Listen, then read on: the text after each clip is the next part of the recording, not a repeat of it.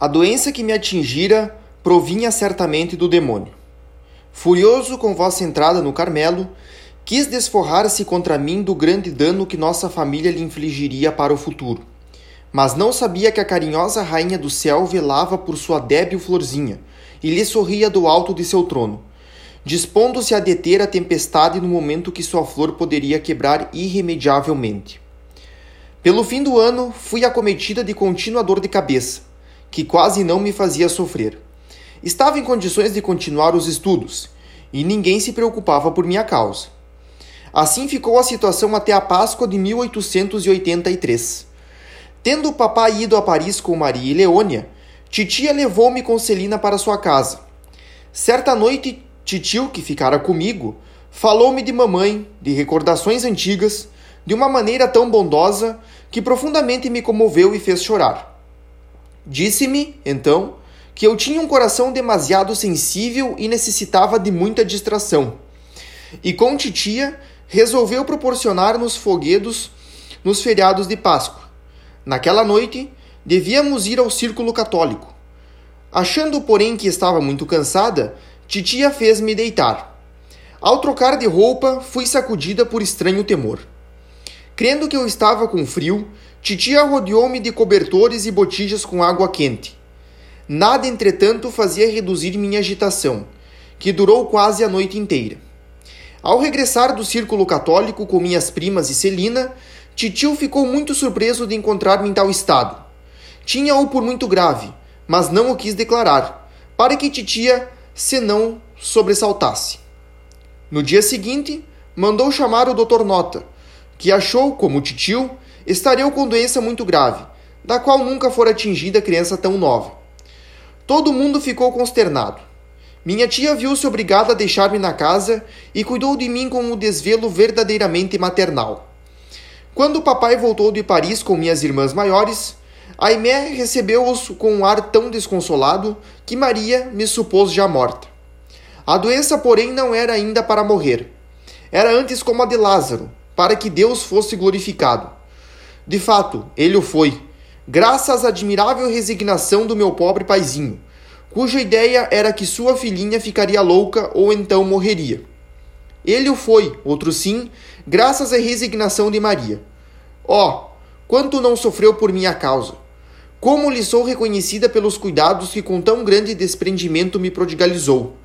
O coração ditava-lhe o que me era necessário. Na verdade, o coração de mãe é muito mais sagaz do que o de um médico. Sabe adivinhar o que convém na doença da filha.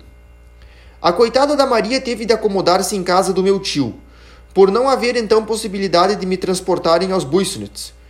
Aproximava-se, entretanto, a tomada de hábito de Paulina. Diante de mim, evitavam de falar a respeito, sabendo do desgosto que teria em não poder assistir.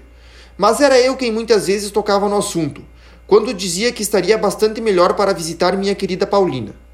Realmente, o bom Deus não quis privar-me dessa consolação. Quis antes consolar sua querida desposada, que tanto sofrera com a doença de sua filhinha. Notei que no dia do noivado Jesus não quer submeter suas filhas a provações. Deve a festa correr sem contratempos, como antegozo das alegrias do paraíso. Disso, não deu ele prova já cinco vezes? Pude, por conseguinte, abraçar minha mãe querida, sentar-me em seus joelhos e cobri-la de afagos. Pude contemplá-la tão encantadora em seu branco ornato de noiva.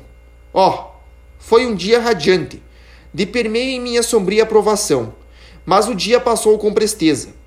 Tive logo de tomar a carruagem que dali me levou, bem longe de Paulina, bem longe do meu amado Carmelo.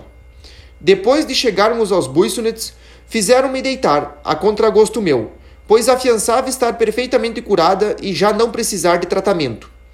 Ainda mal, não me encontrava senão no começo de minha aprovação. No dia seguinte tive uma recaída, e a doença agravou-se de tal maneira que, por cálculos humanos, eu já não podia sarar. Não sei como descrever a doença tão estranha. Persuadi-me agora de ser obra do demônio. Mas bastante tempo depois da cura, acreditava ter ficado doente por acinte, o que constituía verdadeiro martírio para a minha alma. Falei disso com Maria, que me tranquilizou o mais que podia, com sua bondade de sempre. Falei disso também em confissão, e meu confessor tentou acalmar-me, alegando que não era possível fingir estado de doença ao ponto em que ficara. O bom Deus, que indubitavelmente queria purificar-me e antes de tudo humilhar-me, deixou comigo tal martírio íntimo até minha entrada para o Carmelo, onde o Pai de nossas almas me tirou, como que com a mão, todas as minhas dúvidas, e desde então ando perfeitamente tranquila. Não é de surpreender que receasse ter me fingido de doente, sem o ser na realidade? Pois dizia e fazia coisas em que nem pensava, quase sempre parecia estar em delírio, a proferir palavras incoerentes. Apesar disso, tenho a certeza de não ter ficado um instante sequer privada do uso da razão. Muitas vezes parecia estar desfalecida e não fazia o mínimo movimento. Então deixaria praticar comigo o que quisessem, até que me matassem. Não obstante, escutava tudo o que se dizia em redor de mim, e ainda estou lembrada de tudo.